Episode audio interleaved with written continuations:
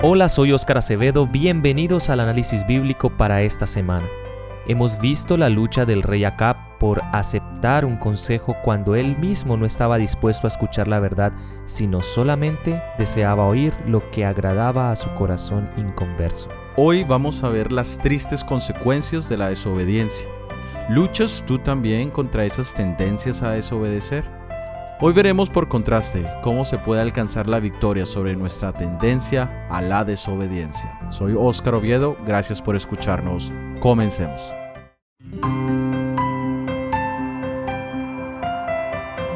Leamos en el primer libro de Reyes capítulo 22 versículos 19 al 23. Entonces él dijo, Oye, pues la palabra de Jehová.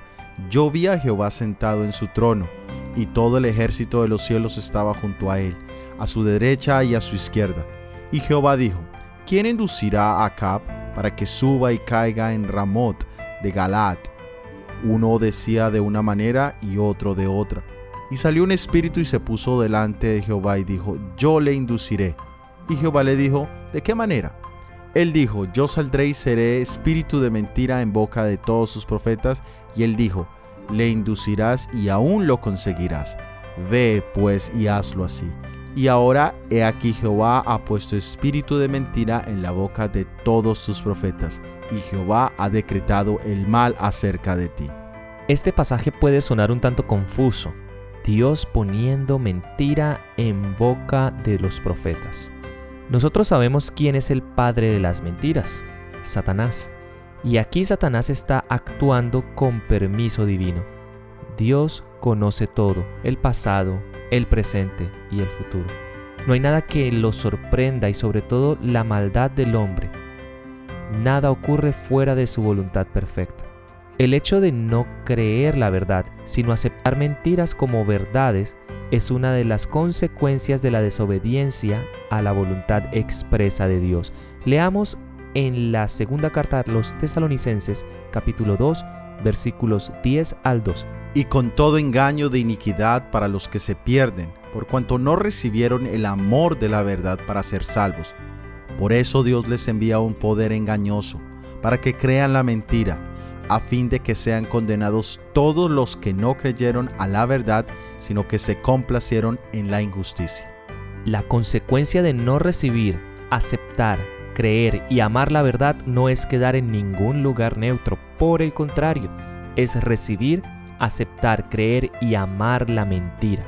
Esta es la famosa ley de causa y efecto. Siempre hubo y habrá, hasta que finalice el conflicto, un alejamiento del Señor. Los pecados tienen una estrecha relación entre sí. Un acto de desobediencia, a menos que quien lo ejecute se arrepienta de él, conducirá a otro. El que se justifica a sí mismo en el pecado es llevado paso a paso en el engaño hasta que al fin peca impunemente. Y no es que Dios personalmente mande de sí mismo el engaño o la mentira, sino que sin Él solo hay engaño y mentira. ¿Qué sería de nuestras vidas sin Jesús? Vidas llenas de falsedad, vidas llenas de engaño, vidas egoístas, orgullosas, vidas de narcisismo perverso, Aquí Acab tiene aún más responsabilidad, porque ahora ya sabe lo que es verdad y quién está mintiendo. Él ya sabía que el ir a esa guerra era ir a un suicidio y el quedarse era vida para él. Si decidía ir a la guerra, ya estaría condenado conscientemente. Y este es un ejemplo del tiempo en el que estamos viviendo, la verdad presente. El triple mensaje angélico no es conocido por todos aún pero llegará el momento donde todos oirán las verdades para ese tiempo y allí tomarán una decisión consciente de aceptar la verdad o aceptar el error. ¿Qué decisión has tomado tú hasta hoy en relación a las verdades presentes? Si hoy fuese tu último día, ¿dónde está tu lealtad en este momento? ¿A quién le eres fiel? ¿Estás al lado de Jesús o del lado del Padre de las mentiras? Ahora mismo, con la convicción del Espíritu Santo, puedes tomar una decisión para vida eterna. Acepta a nuestro Salvador Jesucristo. Leamos ahora en Primero de Reyes capítulo 22 versículos 24 y 25. Entonces se acercó Sedequías hijo de Kenaana y golpeó a Micaías en la mejilla diciendo, ¿Por dónde se fue de mí el Espíritu de Jehová para hablarte a ti? Y Micaías respondió, He aquí, tú lo verás aquel día, cuando te irás metiendo de aposento en aposento para esconderte. Sedequías era un profeta falso, que ahora lo vemos que recrimina a Micaías diciéndole, ¿es que acaso yo he perdido el Espíritu de Dios? Los falsos profetas son enemigos y perseguidores de los verdaderos mensajeros de Dios. Aquí este profeta habla con tanta seguridad y confianza propia que es casi imposible concluir que él esté equivocado, solo con ver su actitud. Y esto es preocupante para nosotros hoy en día. ¿Acaso somos inmunes al engaño al pertenecer a una iglesia en particular? ¿Fueron acaso los israelitas, el pueblo de Dios, inmunes a los engaños de Satanás? ¿Cuál entonces es nuestra única seguridad? Leamos en Isaías capítulo 28 versículo 13. La palabra, pues, de Jehová les será mandamiento tras mandamiento, mandato sobre mandato, renglón tras renglón, línea sobre línea, un poquito allí, otro poquito allá, hasta que vayan y caigan de espaldas y sean quebrantados, enlazados y presos. Aquí la respuesta es que nuestra única seguridad es un estudio detallado de la Biblia con oración. Nosotros tendremos que hacer frente a falsos profetas, quienes también tratarán de engañarnos como han inducido a muchos para aceptar teorías falsas. Muchos pasajes bíblicos serán aplicados erróneamente, en forma tal que las teorías engañosas parecerán basadas en la palabra que Dios ha hablado. Desenmascararlos no se hará por su falta de confianza propia, ni por sus teorías raras, porque la verdad es que en el mundo religioso está lleno de teorías raras y miles de personas las creen. Solo la Biblia y el conocimiento de las escrituras es el antídoto contra todo engaño, porque los profetas falsos hablan con poder y con tal seguridad como lo hacía Sedequías aquí. También vemos que Sedequías golpeó a Micaías con la aprobación del rey Acab y con la complicidad silenciosa de Josafat. Pero es interesante que Micaías no devuelve ese golpe. Los verdaderos mensajeros de Dios no están para pelear en la carne. Y la parte final vemos cómo Sedequías hace tanto alarde de detener el Espíritu de Dios. Y Micaías le dice que él mismo verá con sus propios ojos. A esta altura las palabras para Sedequías son inútiles. Y para todo tipo de hombre similar a él, los argumentos vienen a ser insuficientes. Leamos ahora en el primer libro de Reyes capítulo 22 versículos 26 al 28. Entonces el rey de Israel dijo, Toma a Micaías y llévalo a Amón, gobernador de la ciudad, y a Joás, hijo del rey. Y dirás, así ha dicho el rey, echad a éste en la cárcel, y mantenedle con pan de angustia y con agua de aflicción, hasta que yo vuelva en paz. Y dijo Micaías, si llegas a volver en paz, Jehová no ha hablado por mí Enseguida dijo, oíd pueblos todos. Micaías es encarcelado por testificar la verdad. Los que son leales a la ley de Dios no siempre encontrarán el camino fácil. Dios no ha prometido a su pueblo que los va a eximir de las pruebas, pero ha prometido lo que es mucho mejor. Ha dicho, como tus días, así serán tus fuerzas. Mi gracia es suficiente porque mi fortaleza se perfecciona en la debilidad. El Dios de todo consuelo, que nos conforta en toda nuestra tribulación. Pero había total fortaleza en Micaías porque él confiaba en Jehová. Micaías sabía que Acab no regresaría. Y este es el acto final de Acab que cierra su posibilidad de salvar tanto su vida física como su vida eterna porque estaba asegurando que regresaría vivo para matar a Micaías como un falso profeta. Acab había decidido aceptar el error de los profetas falsos y rechazar la verdad. Hoy tenemos profecías bíblicas que llevan años de ser predicadas y su cumplimiento será la última predicación para los que no creen aún totalmente. Una de ellas es en relación con el cuarto mandamiento, el mandamiento del descanso semanal o el descanso sabático. Esta será el asunto decisivo en los últimos días. Muchos piensan que es improbable que eso sea verdad. A pesar de que profecías como Daniel 7, Apocalipsis 13 y 14 las menciona directamente. Para ellos lo único que quedará será ver con sus propios ojos el testimonio directo de cómo la fidelidad a Dios y a su día de reposo serán la piedra de toque del conflicto entre Jesús y Satanás. En ese momento tendrán la oportunidad de tomar una decisión final, fidelidad a Jesús o infidelidad. Leamos ahora en Primero de Reyes capítulo 22 versículos 29 al 33. Subió, pues, el rey de Israel con Josafat, rey de Judá, a Ramot de Galaad. Y el rey de Israel dijo a Josafat, Yo me disfrazaré y entraré en la batalla, y tú ponte tus vestidos. El rey de Israel se disfrazó y entró en la batalla, mas el rey de Siria había mandado a sus treinta y dos capitanes de los carros diciendo, No peleéis con grande ni con chico, sino solo contra el rey de Israel. Cuando los capitanes de los carros vieron a Josafat, dijeron, Ciertamente este es el rey de Israel, y vinieron contra él para pelear con él.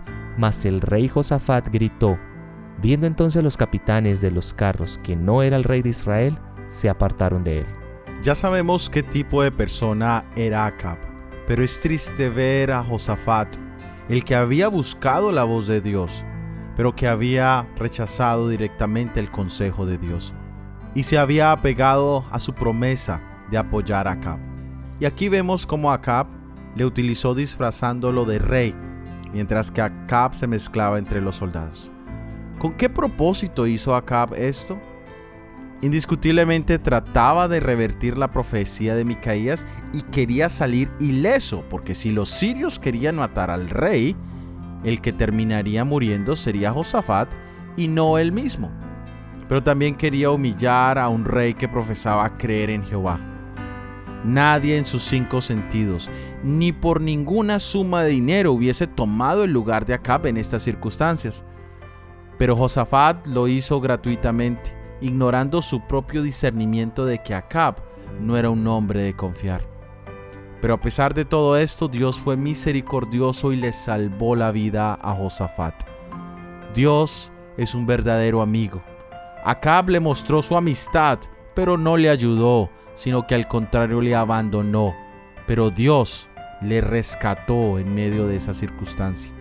Dios nunca nos abandona. Dios nunca nos deja solos. Somos nosotros los que le dejamos, los que nos apartamos de Él. Mi hermano, mi hermana, ¿dónde podrás encontrar un amigo como Dios?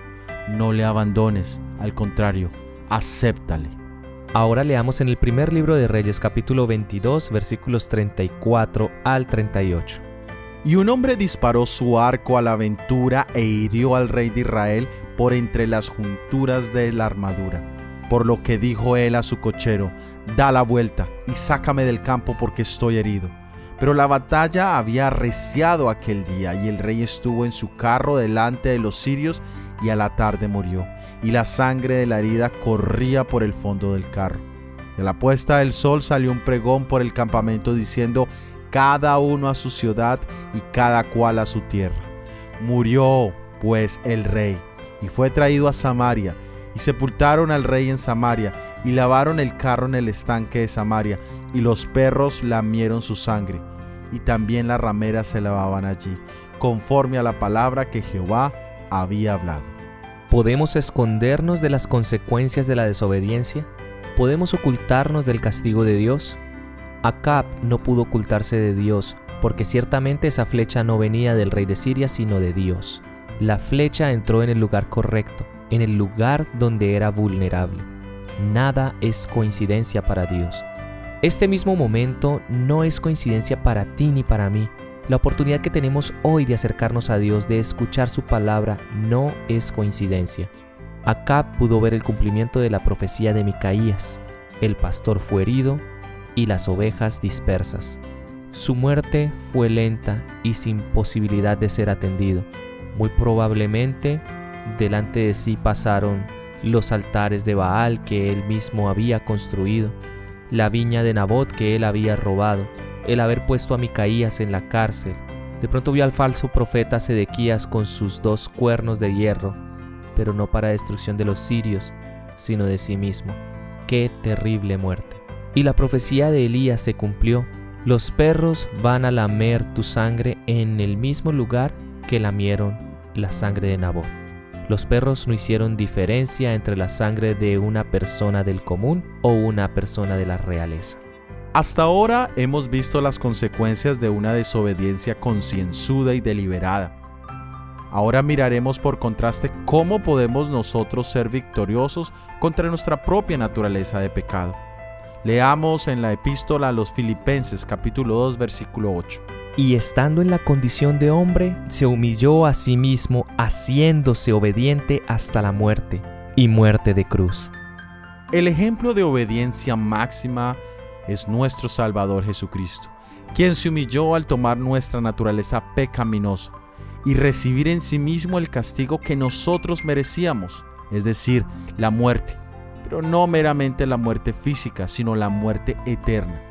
Y esta muerte incluía el castigo físico por nuestros pecados. Era una muerte maldita, dolorosa y vergonzosa. Maldita porque la Biblia nos dice que maldito aquel que fuese colgado en un madero. Dolorosa porque las manos y los pies están llenos de nervios y cualquier herida allí es muy dolorosa. El haber sido clavado en sus pies y en sus manos debió haber sido un dolor terrible. Y vergonzosa porque fue colocado en medio de dos criminales y al estar en la mitad demostraba ser el peor de todos. Y el estar desnudo es la humillación más terrible para cualquier ser humano. Esa fue la obediencia de nuestro Salvador Jesucristo. Pero, ¿qué le motivaba? ¿Cuál era su motivante? Leamos en el Evangelio según San Juan, capítulo 10, versículo 18. Nadie me quita la vida sino que yo de mí mismo la pongo. Tengo poder para ponerla y tengo poder para volverla a tomar. Este mandamiento recibí de mi Padre. Jesús se entregó voluntaria y gozosamente a la realización de la voluntad de Dios. Cuando pensamos en las razones por las que uno es obediente, podemos decir, tal vez porque no hay otra opción, tal vez por miedo se es obediente, porque se tiene miedo a la consecuencia o sentimos miedo a la persona que está dando la orden o simplemente porque buscamos obtener algún beneficio temporal. Jesús no fue nuestro ejemplo de obediencia por ninguna de estas razones. Su razón principal fue el amor. Él deseaba reconciliarte con Dios para hacerte una nueva criatura, de acuerdo a la imagen de aquel quien te creó. ¿Debería ser difícil negarnos a nosotros mismos y obedecerle? ¿Debiéramos preferir satisfacer nuestro egoísmo en cambio de someternos a su voluntad? Su obediencia de amor debería ser la razón para vivir en una vida de obediencia a Él. Para terminar, meditemos en lo siguiente. Vivimos un momento en la historia de este mundo donde es demasiado tarde para un trabajo superficial. Es hora de levantarnos y brillar, porque la gloria de Dios se ha levantado sobre nosotros. Es demasiado tarde para jugar en las manos del enemigo. La reforma en nuestros corazones debe ser profunda. Necesitamos tener nuestros corazones quebrantados. Necesitamos sentir cuán ofensivo es el pecado ante Dios. Debemos preservar el corazón con toda diligencia porque de él mana la vida. Gracias por haber escuchado nuestro episodio del análisis bíblico para esta semana. La próxima semana veremos la vida del profeta Eliseo en un momento muy difícil para él y para el pueblo de Dios. Todo ha sido producido por el Ministerio 147. Que Dios te bendiga. Amén.